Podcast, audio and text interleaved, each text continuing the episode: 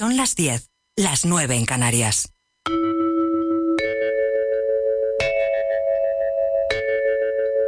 Radio Inter. Desde Madrid para el mundo. Casi siempre se hallan en nuestras manos los recursos que pedimos al cielo. En Radio Inter, Vida Armónica. Con Mónica Fraile.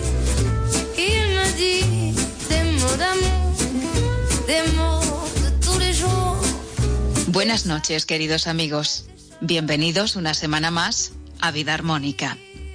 La frase que acabáis de escuchar es de Ralph Waldo Emerson. ¿Os habéis parado a pensar alguna vez que lo que pedimos al cielo y a veces anhelamos tanto está realmente a nuestro alcance? El problema, o el principal obstáculo, es que lo que creemos que no tenemos es lo que no reconocemos dentro de nosotros mismos. Al no reconocerlo, no lo podemos ver y creemos que no es posible y por lo tanto nos cerramos a la posibilidad de lograrlo. Estamos acostumbrados a mirar hacia afuera, a criticar al vecino, al compañero, al jefe, al amigo, incluso, claro, como no, a los políticos, al país, y a menudo observarlo. Nuestros juicios son implacables. Es mucho más fácil ver la paja en el ojo ajeno que la viga en el nuestro. Pero lo que vemos fuera no está separado de nosotros. Es un reflejo de lo que está en nuestro interior. Como ves el mundo, es como te ves a ti mismo.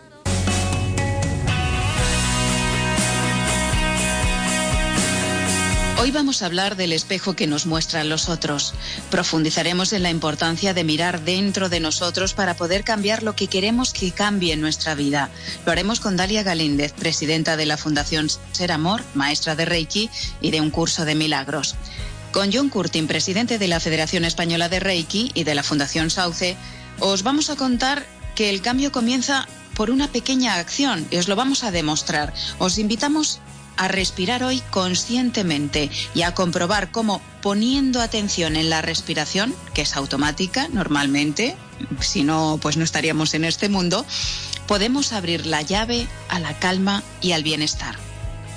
De la mano de la psicóloga Mercedes Bermejo, que es psicóloga infanto-juvenil y editora de la editorial Sentir, nos vamos a adentrar en las emociones que ha removido esta pandemia mundial ha publicado gratuitamente un cuento, Rosa contra el virus, en el que nos da consejos, nos dan consejos sobre cómo debemos hablarle del coronavirus a los más pequeños. Y no nos olvidamos de la alimentación saludable, que es una aliada en este periodo. Con el bioquímico y fundador de la frutoterapia, Albert Ronald Morales, vamos a desmontar algunos de los bulos de nutrición sana que no lo es, por cierto, que están circulando últimamente en redes sociales y también en medios de comunicación. Y con motivo del Día Internacional del Pilates, vamos a entrevistar a Marida Sieve, fundadora de la Escuela de Formación Pilates Inside Out, que está en Madrid. Y vamos a analizar con ella cuáles son los beneficios de esta disciplina, de esta disciplina que creó Joseph Pilates. No te enfades ni preocupes. En Radio Inter Vida Armónica con Mónica Fraile. Por la vida.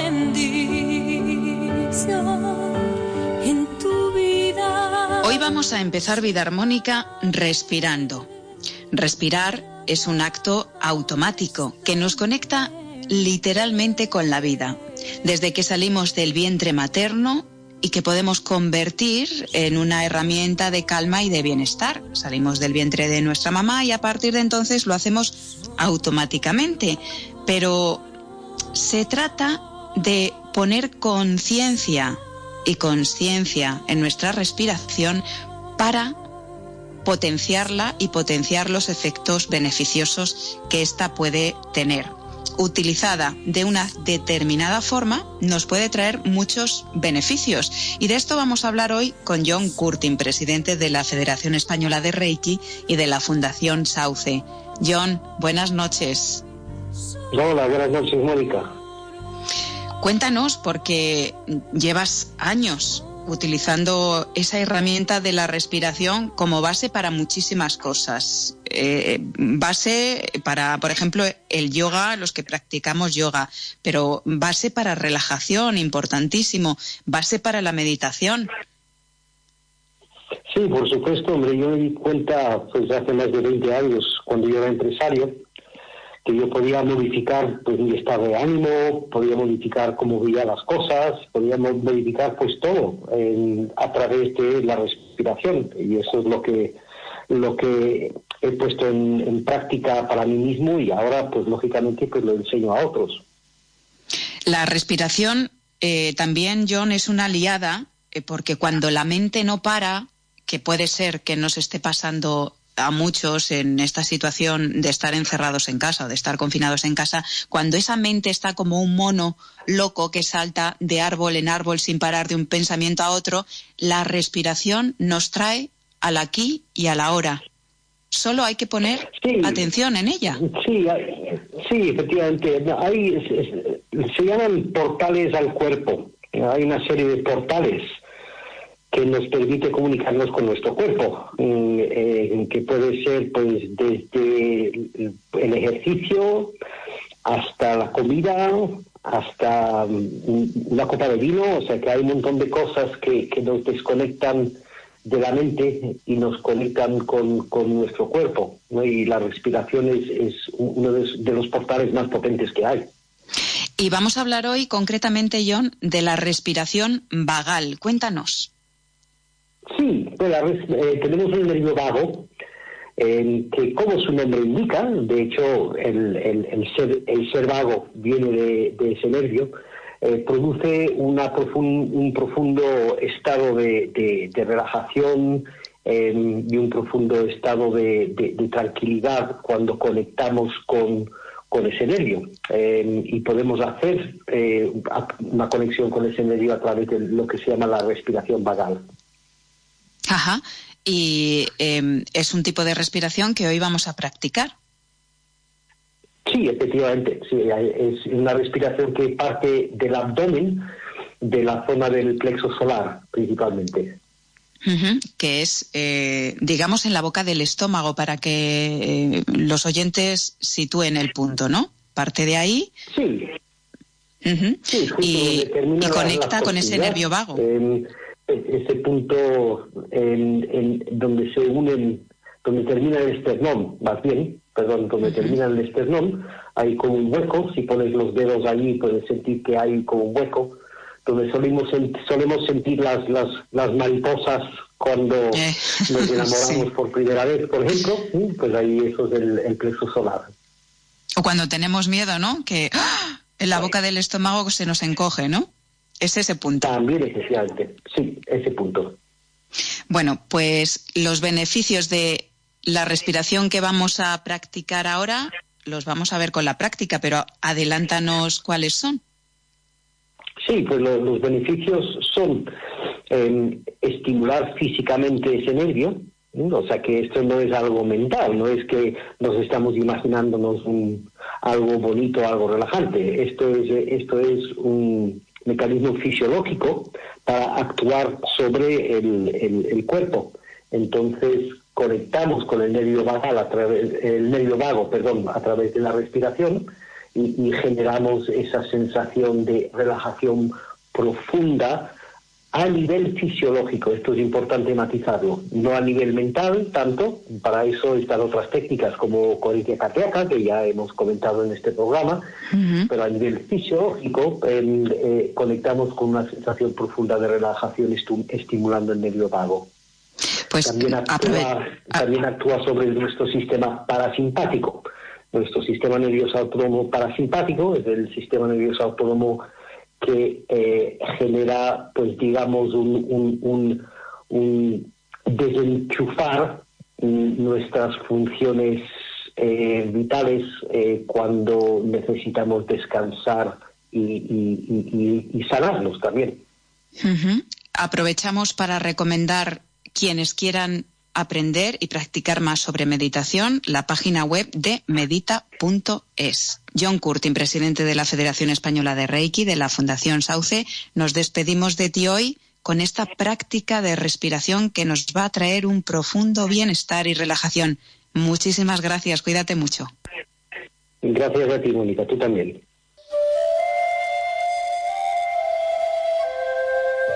Muy bien. Bueno, pues como siempre, empiezas pues buscando una posición cómoda en donde estás, eh, puedes estar pues tumbada o, sentada, eh, da igual. Lo importante es no estar encorvado hacia adelante, en tener en la espalda recta para poder hacer la respiración. Y la primera cosa que haces es enfocarte en esa zona que hemos estado comentando, enfocarte en la zona del plexo solar justo donde termina el esternón. Si quieres, puedes poner la mano ahí y dejarla ahí durante el ejercicio. Entonces, enfocas tu atención en ese sitio y empiezas durante unos segundos respirando normalmente, pero con tu atención puesta en ese espacio de tu plexo solar. Respirando normalmente.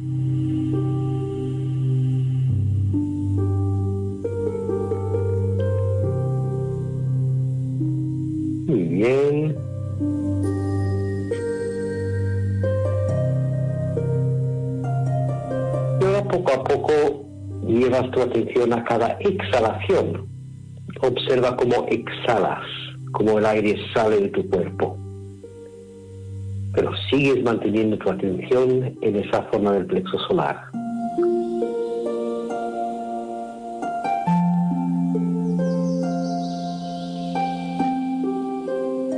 La técnica consiste en algo muy sencillo. Con cada exhalación intentas alargar la exhalación. Entonces inspiras y exhalas. Haces cada exhalación un poquito más larga, sin forzar. Y poco a poco sientes como cada exhalación se hace más larga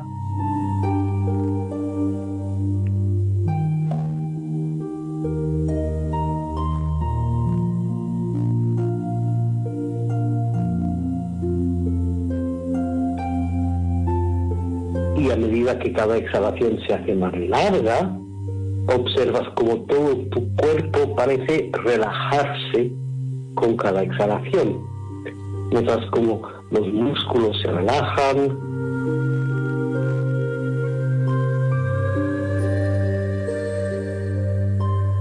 las articulaciones se relajan con cada exhalación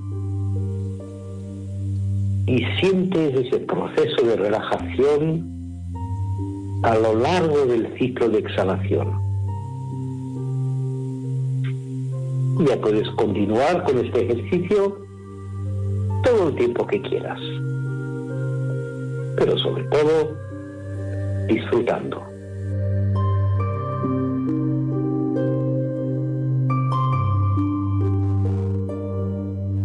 En Radio Inter, Vida Armónica.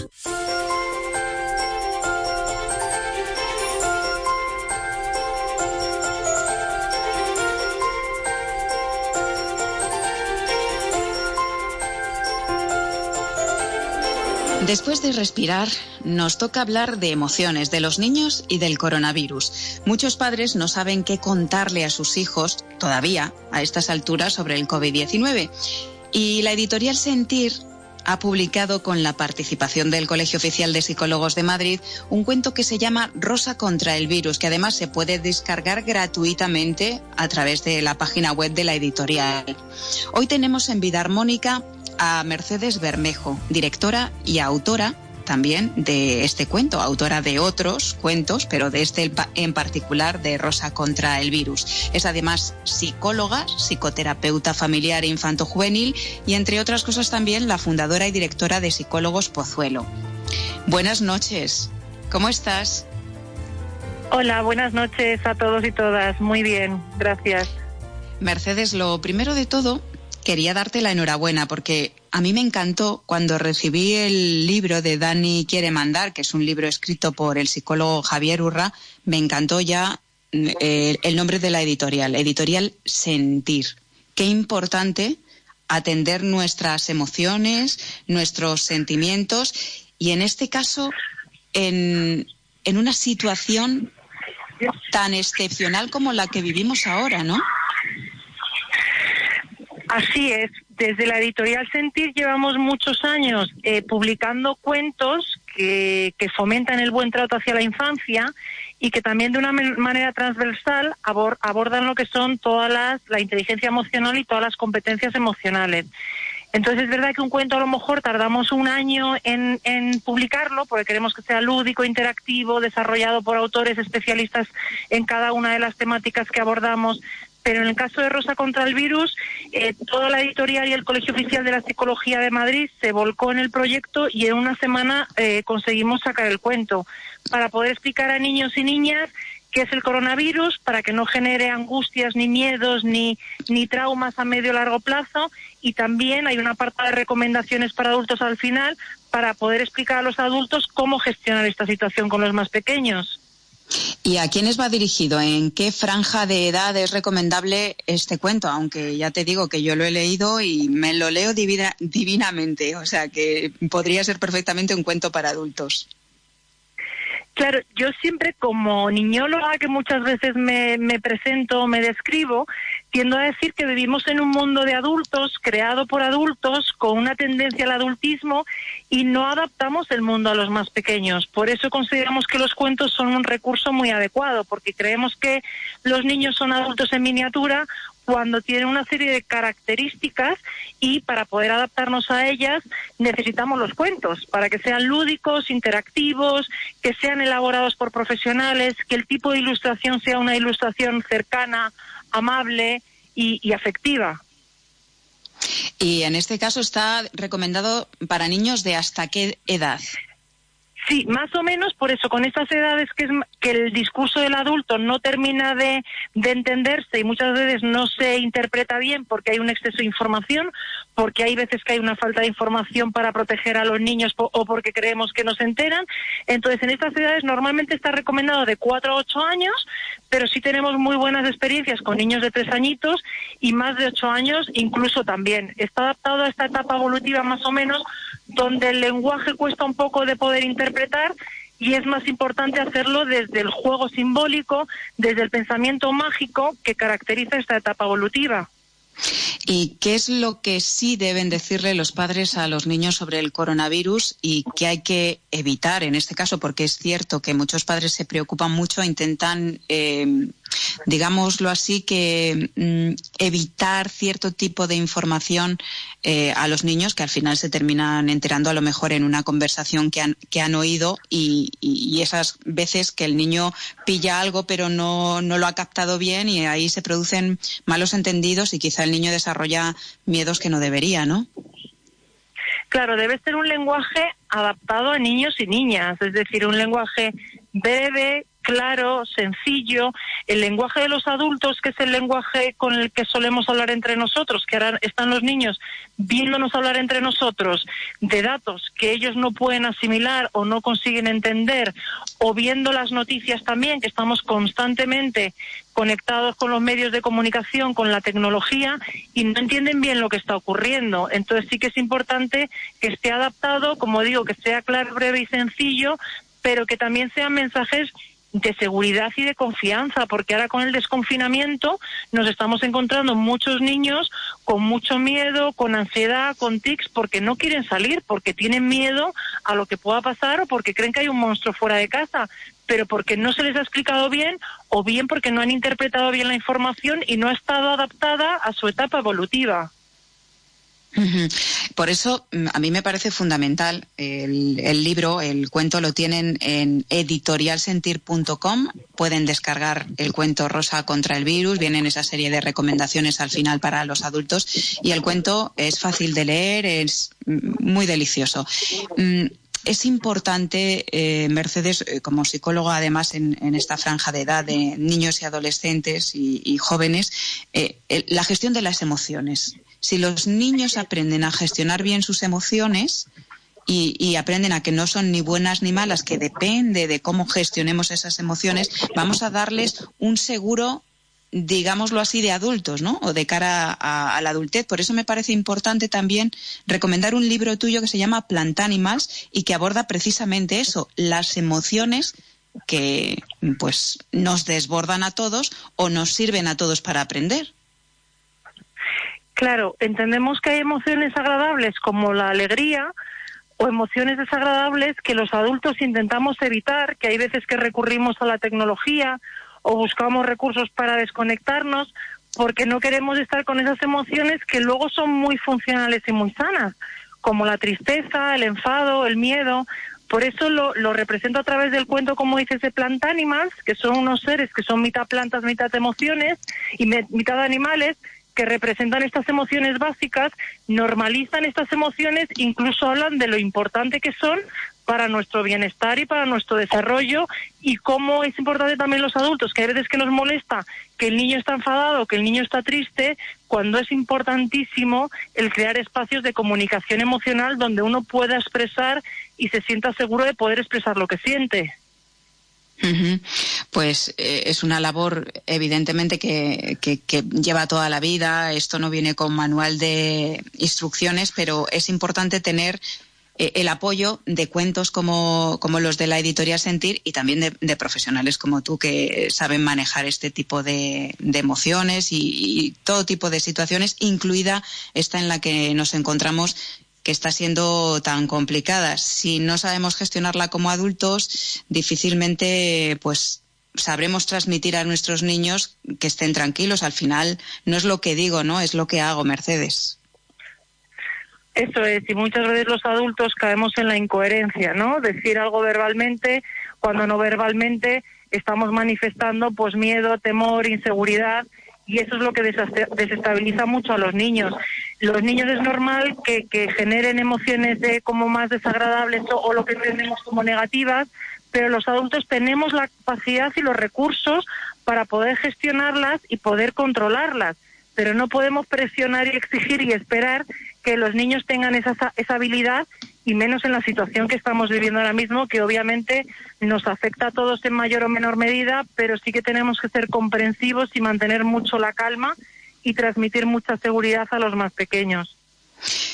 Yo eh, también he visto, Mercedes, que estáis, eh, a pesar del confinamiento, pues con bastante actividad y que estáis haciendo talleres que difundís a través de las redes sociales. De hecho, en la semana que viene tenéis uno estamos haciendo psicotalleres para todos los públicos de manera gratuita en las redes sociales, por un lado de Psicólogos Pozuelo, que es el centro sanitario donde yo que yo dirijo, que somos 25 psicólogos y psicólogas. Y, por ejemplo, este fin de semana, el sábado, hacemos uno de convivencia familiar, cómo gestionar los conflictos, y el domingo hacemos otro, que lo hace otra compañera, de cómo manejar el desconfinamiento de manera progresiva y con calma, sin que eso suponga ansiedad. Y desde la editorial Sentir hacemos talleres de cuentiterapia todos los jueves a las seis de la tarde, que es para niños y niñas. Hicimos la semana pasada el de, el de, ¿cuál era? Dani, Dani, y que tiene miedos evolutivos, Dani contra el miedo. Y esta semana, mañana hacemos el de Rosa contra el virus. Y bueno, cada semana vamos haciendo uno diferente para que los niños, pues bueno, también el confinamiento ayudarles a poder expresar esas emociones de una manera lúdica, de una manera divertida y de una manera adaptada a ellos. Pues Editorial Sentir, estáis así en redes sociales también, ¿no? Eso es, sí, está la página web y están las redes sociales y estamos continuamente, como digo, haciendo talleres, eventos y también publicando noticias para en este momento tan complicado poder ayudar a las personas que más lo necesitan y si me permites adelantar, Estamos ya trabajando en un documento, en un ebook que también será gratuito, elaborado por Javier Urra para afrontar de manera, desde el punto de vista psicológico, cómo afrontar esta situación de confinamiento y desconfinamiento. Entonces, espero que muy pronto pueda estar también a disposición de, todo el mundo a través de la editorial Sentir. Pues Mercedes Bermejo, eh, directora Eres la directora de la colección Senticuentos y Crecicuentos y fundadora de esta editorial, de la editorial Sentir. Gracias por estar con nosotros en Vida Armónica hoy. Gracias a vosotros. Cuando el odio entra por la puerta, la felicidad salta por la ventana. Vida armónica. Ahora te preguntamos, ¿de qué está lleno tu vaso? Escucha este relato que hemos descubierto en redes sociales y nos ha encantado. E ilustra además muy bien de lo que vamos a hablar a continuación. ¿A que ya echabais de menos la voz de Joaquín Martín en Vida Armónica? Pues no hay que esperar más. Aquí está. El vaso de café. Imagina que vas caminando con tu vaso de café y de repente alguien pasa, te empuja y hace que se te derrame el café por todas partes. ¿Por qué se te derramó el café? ¿Porque alguien me empujó? Pues no, respuesta equivocada. Derramaste el café porque tenías café en el vaso. Si hubiera sido té, hubieras derramado el té. Lo que tengas en el vaso es lo que se va a derramar. Por lo tanto, cuando la vida te sacude, que seguro pasará, lo que sea que tengas dentro de ti, eso es lo que vas a derramar. Puedes ir por la vida fingiendo que tu vaso está lleno de virtudes, pero cuando la vida te empuje, vas a derramar lo que en realidad tengas en tu interior. Eventualmente sale la verdad a la luz Así que habrá que preguntarse a uno mismo, ¿qué hay en mi vaso? Cuando la vida se ponga difícil, ¿qué voy a derramar? ¿Fuerza, coraje, alegría, agradecimiento, paz, humildad o enojo, egoísmo, queja, bronca, amargura, palabras o reacciones duras? Tú eliges. Ahora trabaja para llenar tu vaso con gratitud, perdón, alegría, palabras positivas y amables, generosidad y amor para los demás. De lo que esté lleno tu vaso, tú eres el responsable y mira que la vida sacude. Sacude más veces de las que puedes imaginar.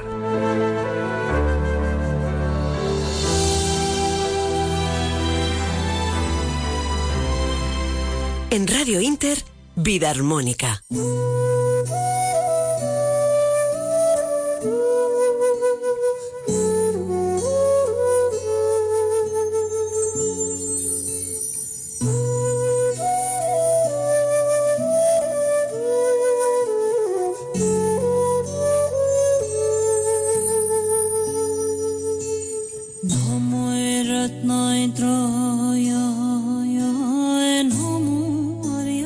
Ocasiones en este programa hemos hablado del espejo que nos muestran los otros y de que si realmente queremos conseguir cambios beneficiosos en nuestra vida, tenemos que hacernos responsables de lo que vemos, pues lo que vemos no está separado de nosotros. Eso nos puede sonar un poco raro ahora, pero vamos a explicarlo. Muchas veces criticamos implacablemente y nos llenamos de quejas contra el mundo, vemos faltas en casi todo. Y eso nos está diciendo de qué estamos repletos nosotros por dentro, como el vaso de café del relato que acabamos de escuchar. Dalia Galíndez, presidenta de la Fundación Ser Amor y maestra de Reiki y de un curso de milagros. Muy buenas noches, bienvenida a Vida Armónica. Feliz noche para ti y para toda la audiencia, Mónica. Gracias por la invitación. Dalia, hay una parte muy positiva en esto que estamos viviendo, eh, que nos ha mostrado la fuerza de la unidad, esos verdaderos valores de solidaridad y el tema del ponerse al servicio del otro. Pero últimamente, últimamente parece que las diferencias están ganando de nuevo terreno. Lo vemos en la política, en las acusaciones de unos contra otros que van en aumento, en las críticas muchas veces fundadas de profesionales sanitarios, por ejemplo, que están reclamando equipos de protección, de material que no tienen. Pero eso ha distorsionado en algunas ocasiones el sentido de esos aplausos de todos los días, de esos aplausos a las ocho de la tarde desde las ventanas, desde los balcones. Comprender que somos responsables de lo que vemos, de lo que vivimos y que podemos cambiarlo, creo que es algo fundamental. Esa es una enseñanza de este curso de entrenamiento mental que es un curso de milagros y creo que es importante explicar cómo es eso, cómo es eso de que soy responsable de lo que veo, Dalia. Sí, bueno, gracias por, por dar este espacio para hablar de estas cosas que son importantes, sobre todo porque, bueno, ya hemos pasado como decir la, la alarma, ¿verdad? Y entonces ahora se va a prestar más a, a las distintas señalaciones y acusaciones entre unos y otros, en lo que se pudo hacer y no se hizo y todas estas cosas, ¿no? Importante este tema de la, de la percepción y del espejo o la proyección. Eh, es vital comprender que esto es un mecanismo de la mente. Es cómo funciona la mente cuando estamos en miedo. ¿Y qué miedo tenemos? Tenemos un miedo al castigo. Y para evitar ser castigados, generalmente se activa un mecanismo en nuestra mente que es una manera de defensa, que es acusar a los demás. Esto está impregnado, por supuesto, de, de, una, de un sentimiento de culpabilidad. Tenemos mucha intolerancia al tema de la culpa, eh, porque bueno, hemos sido entrenados desde pequeños a no ser culpables, porque si eres culpable vas a tener un castigo, ¿no?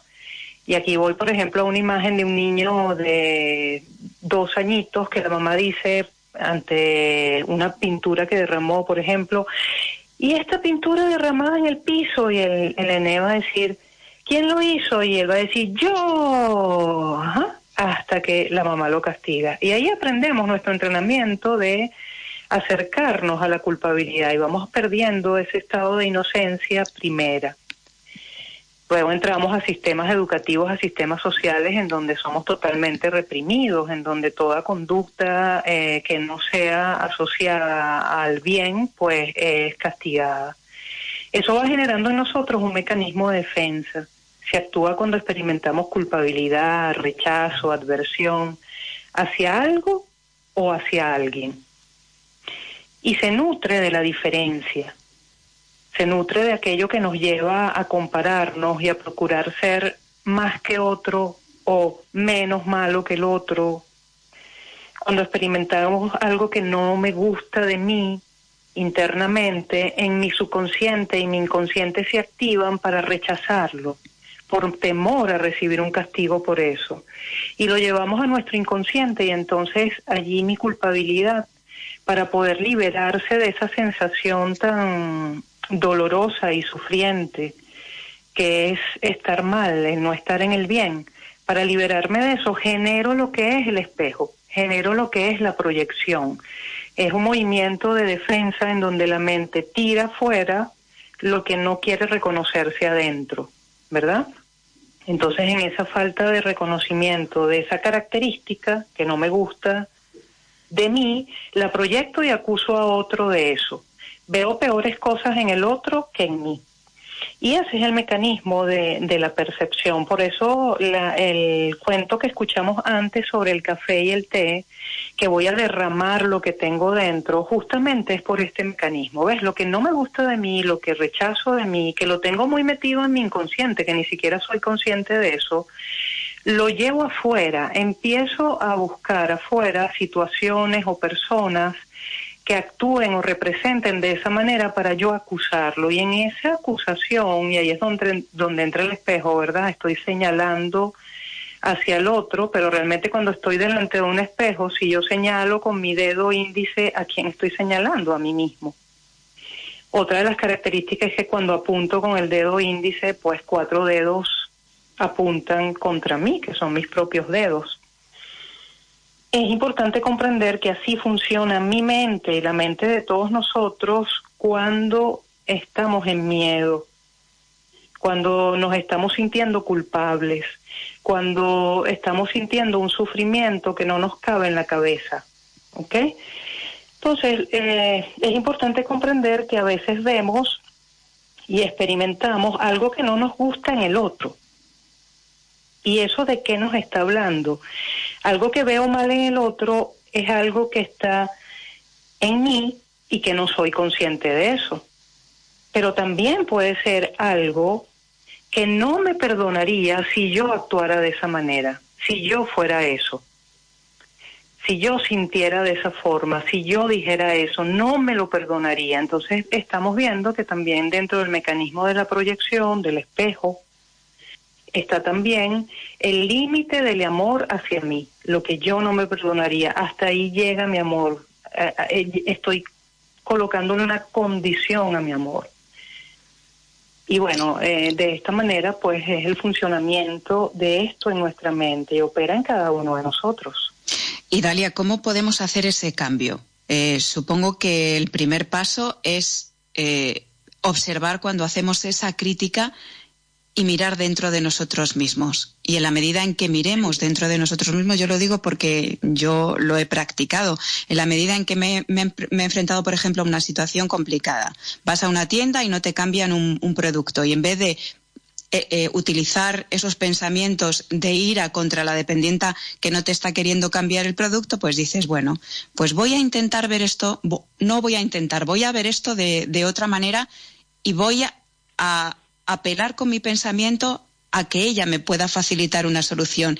Y voilà, es donde, entre comillas, se hace el milagro, porque a mí me ha pasado. En vez de utilizar pensamientos de ataque que son como cuchillos y que llegan a la otra persona, dar una oportunidad a que eso se pueda resolver de otra manera. De ahí que hablamos de que podemos ser los creadores de nuestra propia existencia o de nuestra propia vida, ¿no?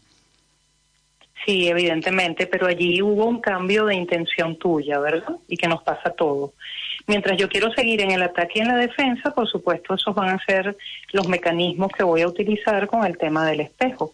Pero una vez que tú asumes la responsabilidad de decir, yo prefiero estar en paz que estar en guerra, yo prefiero ver soluciones que, que ver eh, problemas, yo prefiero ver oportunidades antes que ver amenazas. Entonces ahí es donde se genera el cambio de percepción en lo que yo valoro, en lo que yo quiero ver. ¿Qué quiero ver? ¿El mantel blanco o el punto negro eh, minúsculo que está en ese mantel blanco? Entonces parte en principio de lo que valoramos.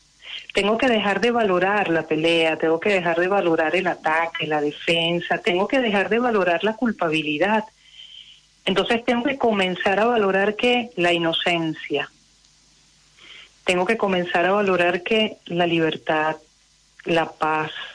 Entonces es un tema de, de valor interno, ¿qué es lo que yo valoro? Así como el té o el café, ¿qué es lo que tengo adentro? Porque si lo que adentro tengo es guerra y tengo una pasión por la guerra, por destruir al otro, este, evidentemente eh, no va a haber un cambio de percepción, pero cuando empiezo a valorar internamente la paz en mí, cuando empiezo a valorar la inocencia, cuando empiezo a amarme más, evidentemente ese amor hacia mí, esa conexión con la inocencia en mí, esa conexión eh, con la compasión y la misericordia hacia mí, hacia cualquier defecto que me vea, poder ser misericordiosa y no ser un juez implacable, ¿ok? Cuando empiezo a tener una mejor relación conmigo, voy a tener una mejor relación con mi prójimo. Voy a poder hacer ese cambio cuando voy a la dependienta, entonces ya no la voy a ver como alguien diferente a mí o inferior a mí porque es alguien que tiende en una tienda, sino que la voy a ver como una igual a mí. La voy a ver como alguien inocente, como alguien que merece ser digno de amor y merece ser digno de un trato. Y ya cuando yo voy con esa vibración y esa energía, la respuesta es totalmente distinta. Totalmente, porque además... Y, lo que se eh, presenta en esa situación y las conductas de las personas son diferentes. Porque bueno, esto es energía y, se siente, así como podemos sentir cuando se acerca eh, un perro, por ejemplo, si viene con una actitud de amistad o viene con una actitud de agresividad, ¿verdad? Porque lo sentimos en su energía, en su intención, así mismo se siente en nosotros. Totalmente. Por muy palabras y el cambio, Y el cambio, Dalia, comienza con esas pequeñas cosas. No estamos hablando de cosas grandilocuentes eh, y que no son alcanzables. No, no, en el día a día son pequeñas cosas. A mí al final me hicieron el cambio porque el cambio en la dependienta fue espectacular. Así que yo invito a la audiencia, a los oyentes, a que prueben, a que prueben a cambiar la actitud con el que miran, con el que se dirigen a los otros y sus pensamientos hacia los otros, ¿no?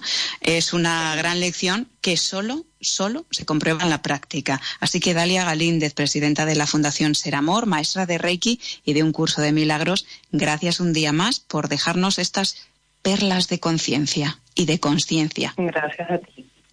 Gracias a ti. Un abrazo. La fuerza de la unidad.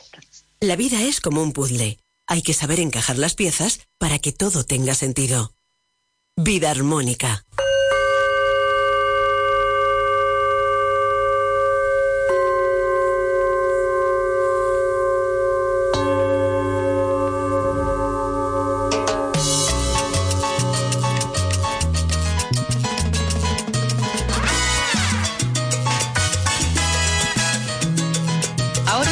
Hablar de alimentación saludable y equilibrada.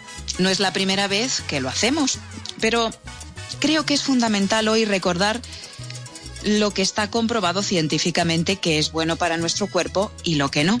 Últimamente han circulado algunas informaciones preocupantes de una dieta incluso específica para enfermos de COVID-19, de coronavirus, que anima a comer entre 6 a 10 veces al día e incluir mucho pan, galletas, huevos diarios hasta dos, nata o rebozados. Y esto es un atentado contra la alimentación saludable. Por eso, hoy Albert Ronald Morales, bioquímico, padre de la frutoterapia y experto en alimentación consciente y saludable, queremos volver a hablar e insistir de qué debemos, eh, en qué debemos y en qué no debemos eh, pues insistir o, comer. Albert, muy buenas noches. Buenas noches, Mónica. Pues un saludo cordial para toda la audiencia que hasta ahora nos, hecho, nos escucha. Bueno, eh, Mónica, hay que decir que sí, la verdad es que lo que se está viendo por ahí, además, eh, eh, también hay que decirlo que es un canal de televisión donde están diciendo esto, y esa noticia se ha esparcido y está saliendo en muchos medios de comunicación, no solamente en este canal. Y la verdad es que yo no le encuentro sentido científico a este tipo de alimentación. Primero, vamos a explicar.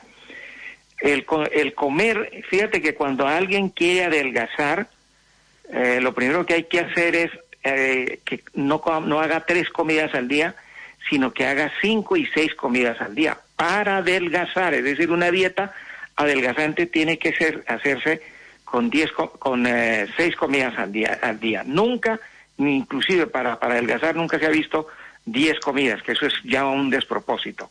Ahora, si vamos a pensar los alimentos recomendados, pues aquí lo que están recomendando es calorías por montones, es carbohidratos.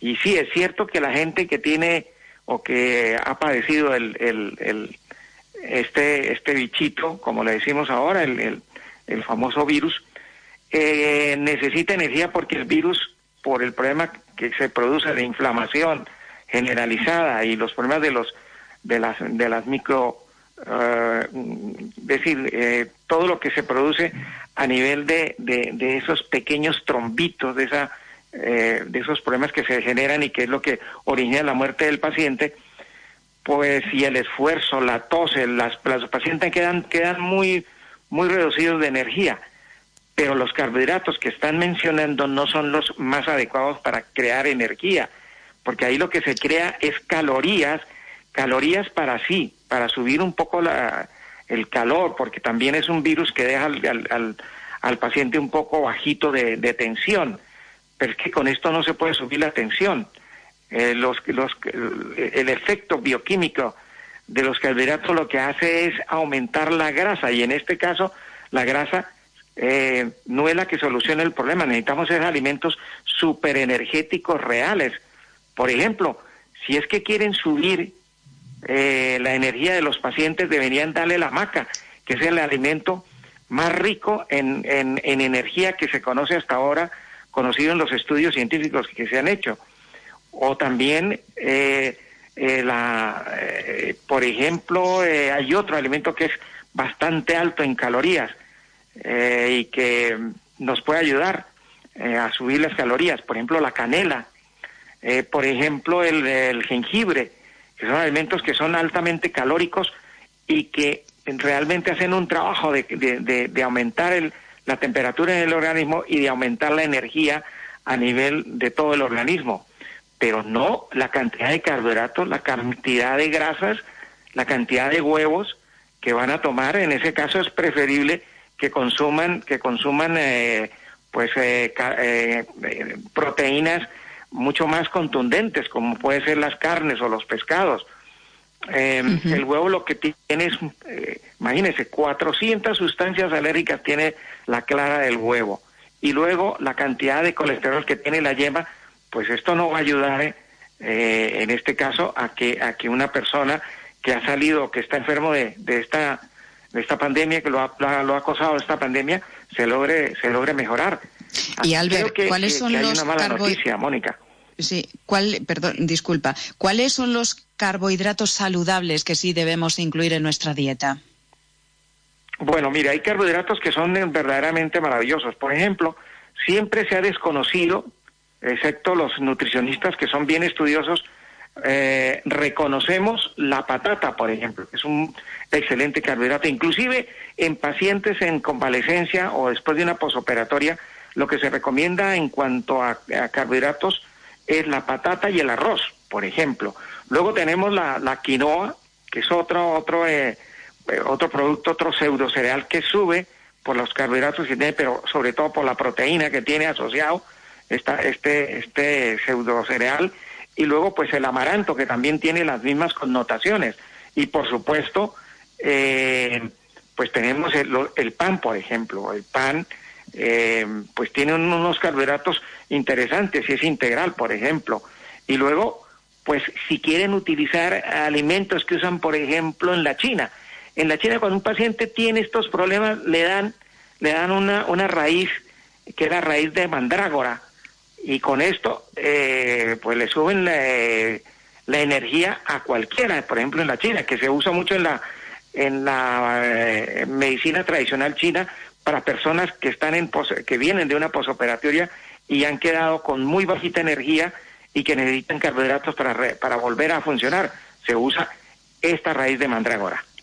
Pues ya saben, recomendaciones de alguien que sabe mucho de alimentación, es bioquímico, lleva muchísimos años estudiando los alimentos, padre de la frutoterapia. Albert Ronald Morales, nos quedamos con tus recomendaciones, con esa maca que por cierto yo la tomo, raíz en polvo de maca, esa canela que también me encanta, que no quiere decir que engorde, sino que aumenta la energía de nuestro organismo, el calor de nuestro organismo, el jengibre, eh, la patata, el arroz integral, la quinoa, el pan siempre que sea integral mucho mejor. Nos quedamos con tu lista de la compra. Gracias, Albert. Un abrazo muy fuerte y hasta la próxima semana. Un abrazo, mi querida Mónica, para ti y para todos los oyentes y ya nos oiremos eh, la próxima semana.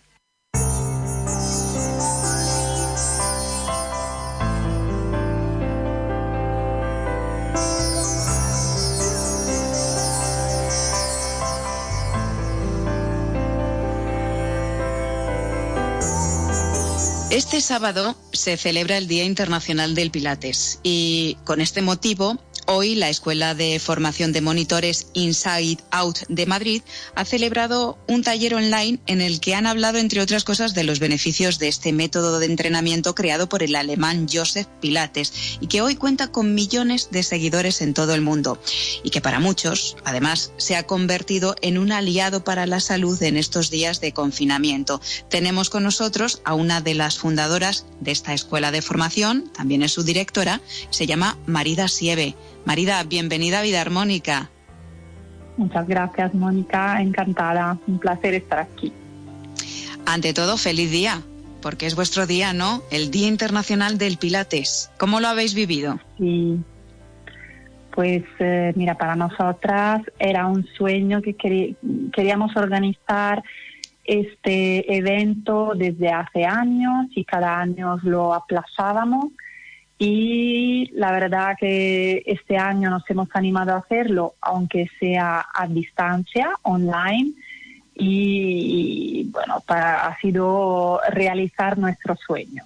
Y mm. también, bueno, estamos orgullosas porque somos pilateras hasta la muerte y queríamos hacerlo por esto. En, este taller online o webinar, eh, es un taller online, eh, lo habéis abierto al público en general. Lo que queríais era acercar a cuanta más gente mejor los beneficios de este método del Pilates. ¿Cuáles son esos beneficios? Eh, bueno, en primer lugar, el Pilates, es, Joseph Pilates hablaba de la contrología él no llamaba a su método Pilates, sino la contrología. Y él decía que su contrología era un método en el cual se había un acondicionamiento físico homogéneo, en el sentido que en cada clase se trabajaba todo el cuerpo entero. Entonces, los beneficios de este trabajo entero del cuerpo son una mejora de la postura, eh, más eh, masa muscular, pero nunca voluminosa, sino músculos fuertes, articulaciones estables. Luego, para personas que tienen lesiones, las lesiones probablemente se quedan, pero no hay tanto dolor o incluso en algunos casos el dolor remite completamente y, por ejemplo, para personas que hacen pilates como prevención, por ejemplo, hay muchos deportistas que hacen pilates preventivamente, preventivamente justo, justamente el pilates ayuda a prevenir lesiones. Esto hablando del contexto físico del pilates.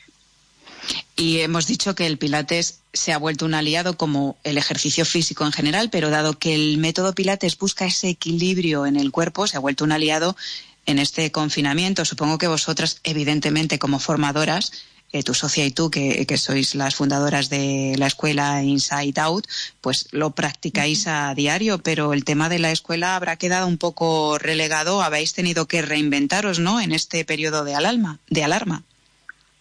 Sí, eh, mi socia, que por cierto se llama Miriam María Salgado, eh, mi socia y yo hemos tomado la decisión porque siempre hemos estado un poco reacias a hacer cosas online de Pilates, porque creemos que la presencia del profesor, las correcciones táctiles son muy importantes a la hora de enseñar y a la hora de recibir una clase Pilates. Pero en este caso eh, hemos creado, digamos, um, un canal de YouTube a través del cual eh, asistir a nuestros alumnos, porque tenemos muchos alumnos que se han quedado sin hacer pilates y la verdad que muchos de ellos lo necesitan porque tienen problemas eh, físicos. Y también porque siendo el pilates mucho trabajo cuerpo-mente, eh, es importante estar cerca de estas personas y hacer de vez en cuando este ejercicio de mindfulness. El Pilates es bastante mindfulness porque hay que estar eh, muy concentrado a cada movimiento, en cómo hacerlo. Y entonces, bueno, la verdad que hemos recibido muy buena respuesta porque nuestros alumnos mm, nos han transmitido sus agradecimientos y se sienten acompañados y pueden seguir haciendo pilates. lo ideal es ir a hacerlo al centro de Pilates, pero a falta de esto, pues eh, esta otra parte ha servido. Y hay una parte de Pilates que se hace en suelo y una parte que se hace en máquinas. Evidentemente, desde casa el suelo es el que está a disposición de todos, ¿no? Sí, efectivamente. Y hemos dado clases sencillas de suelo de niveles diferentes. Tenemos niveles muy, muy básicos niveles básicos, niveles intermedios y luego, bueno, pensando en las personas que en su casa no tienen elementos eh, extra, como por ejemplo en un centro de pilates, podemos encontrar un Magic Circle. Es un aro mágico que se aprieta con las manos o con las rodillas. Pues entonces, hemos, eh, por ejemplo, Miriam ha creado clases utilizando unos panties en lugar de una banda elástica o, por ejemplo, utilizando bricks de leche para hacer unas pesitas o pilates con una pelotita, porque bueno, casi todo el mundo tiene una pelotita en su casa. Entonces, hemos utilizado estos elementos a falta de, de las máquinas o de otros elementos de pilates. Vuestra página web para toda la gente que quiera consultar lo que hacéis, porque formáis en Pilates, es pilatesinsideoutspain.com. Y en redes sociales, en YouTube, también nos podemos encontrar así. Sí, eh, bueno, en redes sociales, Pilates Inside Out. Así sencillamente nos van a encontrar, sí. Perfecto. Y luego, pues. si me permites, Mónica, eh, quería también eh, comentar que nuestro crecimiento como escuela ha sido gracias al apoyo de todos los centros de Pilates de una cadena que se llama Pilates Training Center, que nos son nueve centros en Madrid y dos en Sevilla. Y entonces, cada vez que tenemos una formación, estos centros nos apoyan ofreciéndonos las instalaciones. Y la verdad que eh, es un lujo eh, poder contar con ellos. De hecho, muchos de los eh, de las personas que se están apuntando al canal son también clientes de estos centros de Pilates. Desde luego es un placer hablar de cosas que fomentan la armonía y el mindfulness, que es estar presente aquí y ahora, que es lo que necesitamos sobre todo en este confinamiento. Así que Marida Sieve, fundadora de la escuela, cofundadora, porque tienes una socia de la Escuela de Formación de Monitores, Pilates Inside House, gracias por estar hoy con nosotros en Vida Armónica y recomendamos vuestro canal de YouTube que habéis puesto en marcha sobre todo con este confinamiento, Pilates Inside Out. Un abrazo muy grande, Marida. Muchísimas gracias, Mónica, de corazón. Te lo agradezco muchísimo esta entrevista.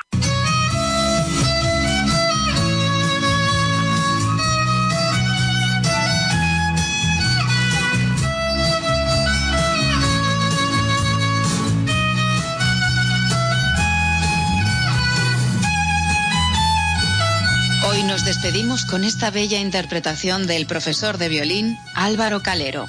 El tema es de Mike Oldfield, Moonlight Shadow, la sombra de la luz de la luna. No falla una. Todos los días, Álvaro, desde su balcón de Puerto Llano en Ciudad Real, regala a sus vecinos, a los sanitarios y al mundo lo que mejor sabe hacer. Y ya lo creo, ya lo creo que lo hace bien y además ayuda y mucho nos ayuda a conectar con las emociones, con la armonía, a unir a familias que lo escuchan unidas, como yo, por ejemplo, a kilómetros de distancia desde Madrid. Y la pasión y el cariño con el que él interpreta las canciones son todo un ejemplo de cómo, incluso en la adversidad y confinados, podemos florecer y expresar lo más bello que llevamos dentro. Gracias, Álvaro.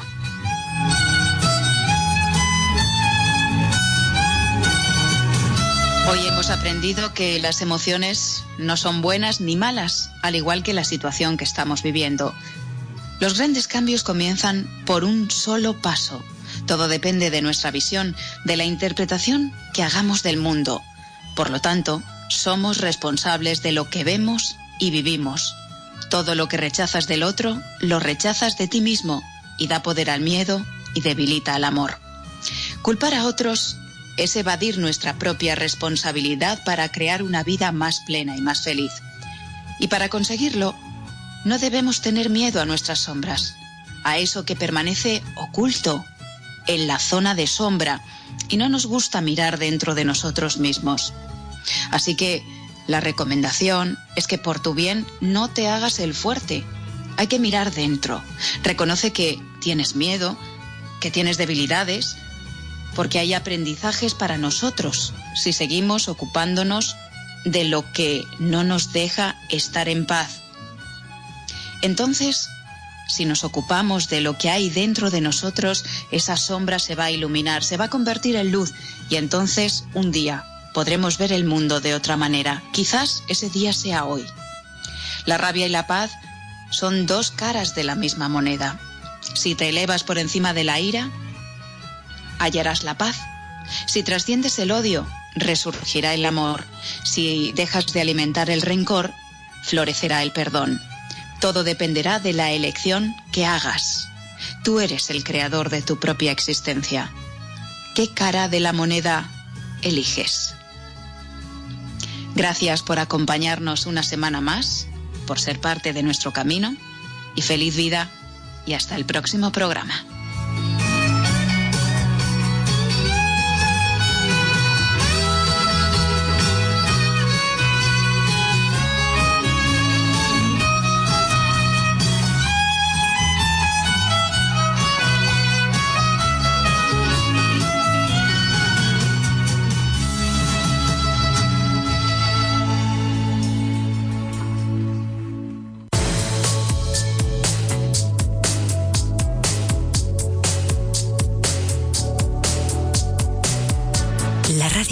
Los minutos de la vida.